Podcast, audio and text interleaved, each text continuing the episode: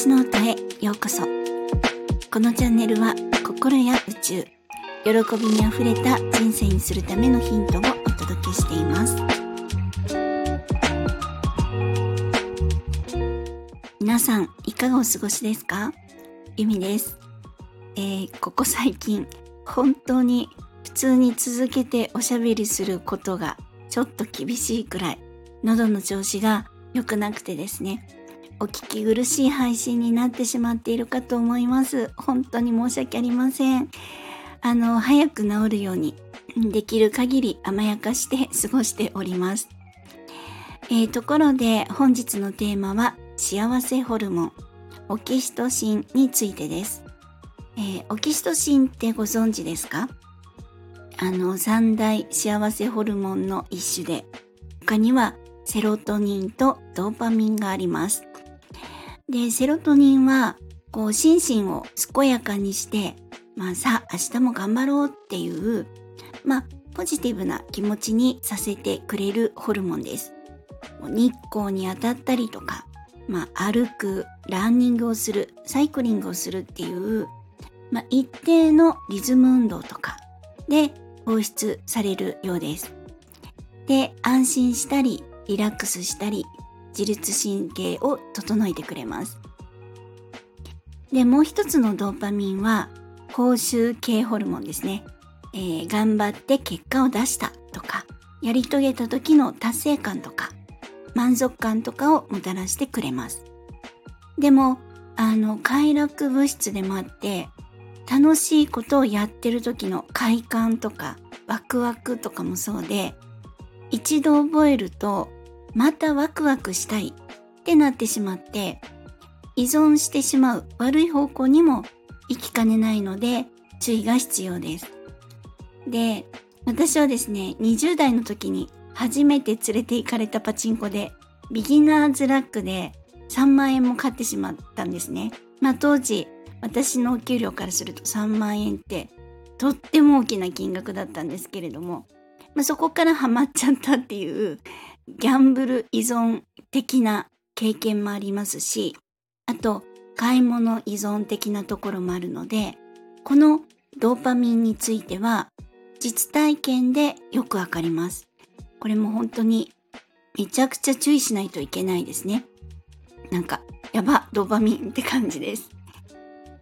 でもやりたいこととか目標を達成するためにはやる気にしてくれるドーパミン必要でそれにはやっぱり自分を応援する自分を褒めるっていうことが大切になります。上手にドパミンとも付き合っていきたいですね。では本題のオキシトシンです。このオキシトシンは愛情ホルモンとも言われていて女性が赤ちゃんを産む時とか、出産してから母乳をあげる時とかにも必要なホルモンになってます。で本当にこうお母さんとつながってる時のあの安心感とか幸福感を感じるホルモンというものになります。そしてこのオキシトシンって誰かとつながってる時にドバドバと分泌されるものなんですね。なのでスキンシップとかこう顔を見て会話するとかそういうつながってる感の時に放出されるそうです。そしてストレスや不安を和らげてくれます。で、オキシトシンはこの人信頼できる人かもって思うとじわっと出てくるイメージなんですね。あの世界中にいる知らない人たちの中からなんかこの人好きかもって思わせるのはこのオキシトシンのなせる技のようなんです。そしてオキシトシンって一度放出されると20分間はその幸福感が続くようなんですね。まあ実験で分かったみたいなんですけど本当実験ってすごいなって思いました。でもこのオキシトシンなんですけども実は放出されただけでは意味をなさなくてその放出されたオキシトシンをこう捕まえる受容体ですねレセプターというものが必要だそうなんです。で、イメージとしては、血液の中にオキシトシンが、まあ、脳内からですね、バーって出されても、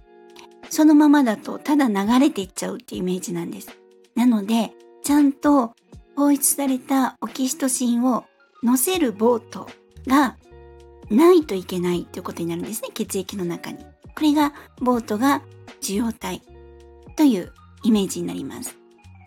で、このオキシトシンを乗せるボートがたくさんある場合は、えー、オキシトシンがこうドバーッと放出された際に、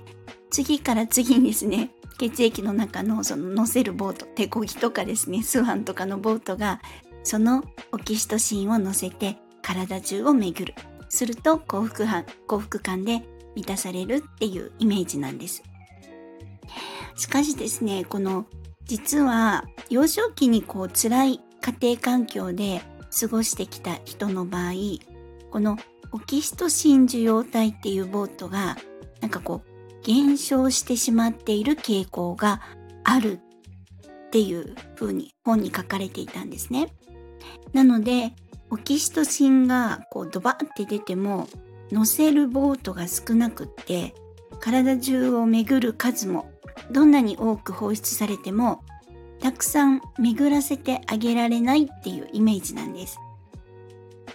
でも安心してください。このオキシトシン受容体って増やすことができるみたいなんですね。まあ、エビデンスはちょっと不明なんですけど。で、先にあの説明したこのセロトニンですね。で、このセロトニンってオキシトシンの分泌が増えるとセロトニンも増えるそうなんですね。で、あの、なぜかというと、セロトニン神経がオキシトシン受容体を持っているらしいんです。で、えっ、ー、と、この、なんて言うんでしょうか。なので、オキシトシンが増えると、セロトニンも増える。そして、セロトニンが増えると、オキシトシン受容体も増える。そして、セロトニンも増える。で、オキシトシンが増えてセロトニンがあって、こう、ぐるぐる相乗効果のようなんですね。で、オキシトシンっていうのは、触れるっていうことが一番増えるんです。一番いいのはハグ。で、ハグが無理ならスキンシップです。で、これって好きな人とか友人とか家族以外でも、例えばペットとか、または大好きなぬいぐるみとかですね。まあ、これらに触れること、抱きしめることでもオキシトシンが放出されます。であの、余談なんですけども、うちにはあの、たまちゃんっていう名前の青い抱き枕っていうか、まあ、クッションがありまして、毎日抱きしめて寝てるんですけれども、必ず寝る時にですね、たまちゃんって呼んでから抱っこして寝ています。で、確かによく考えると、その、たまちゃんって呼んで、こう抱きしめる時に、オキシトシンが出てるような感覚って、改めて思うと、むちゃくちゃあるんですね。だってこう、もうめちゃくちゃ幸せなんですよ、なんか。ベッドに入る、たまちゃんって呼ぶ、え抱っこするっていうですね。まあ、どうでもいい話なんですけれども、あの、まあ、彼、まあ、彼女は何があっても優しくいつもそこにいてくれるって感じなんですね。本当に。もうちぎれても破れても作ろうってずっと大切にしたいなって感じなんです。ある意味あの、スヌーピーのライナスの毛布状態ですね。あの、毛布引きずってる男の子がスヌーピーにいるんですけれども、もう毛布が安全なんですよね。自分の安全基地です。ということで、あの、オキシトシンも出しまくって、セロトニンも出しまくって、安心して、リラックスして、そして幸福感マシマシで過ごしていただきたいなって思います。で私はあの先日の連休中に近くのショッピングモールとか、あと、ま、河原にお散歩とかに行ったんですけれども、久しぶりにですね、ワンコに触れる機会がありました。なんと3匹それぞれ違うところでですねであの昔ワンコを飼っていたのでなんかちょっとうるってきましたね。本当にワンコはもう本当に優しい。知らない人が撫でても私のことを見てくれるし、私のこと匂ってくれるし、本当にオキシトシンドバドバ出ました。ということで本日は幸せホルモンオキシトシンについてお届けしました。今までの配信 や今回のお話でわからないところがありましたら、ぜひコメントやレターいただけると嬉しいです。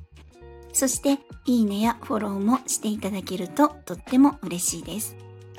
本日も最後までお聴きくださり、本当にありがとうございました。皆様、ぜひ良いお時間をお過ごしください。ではまた。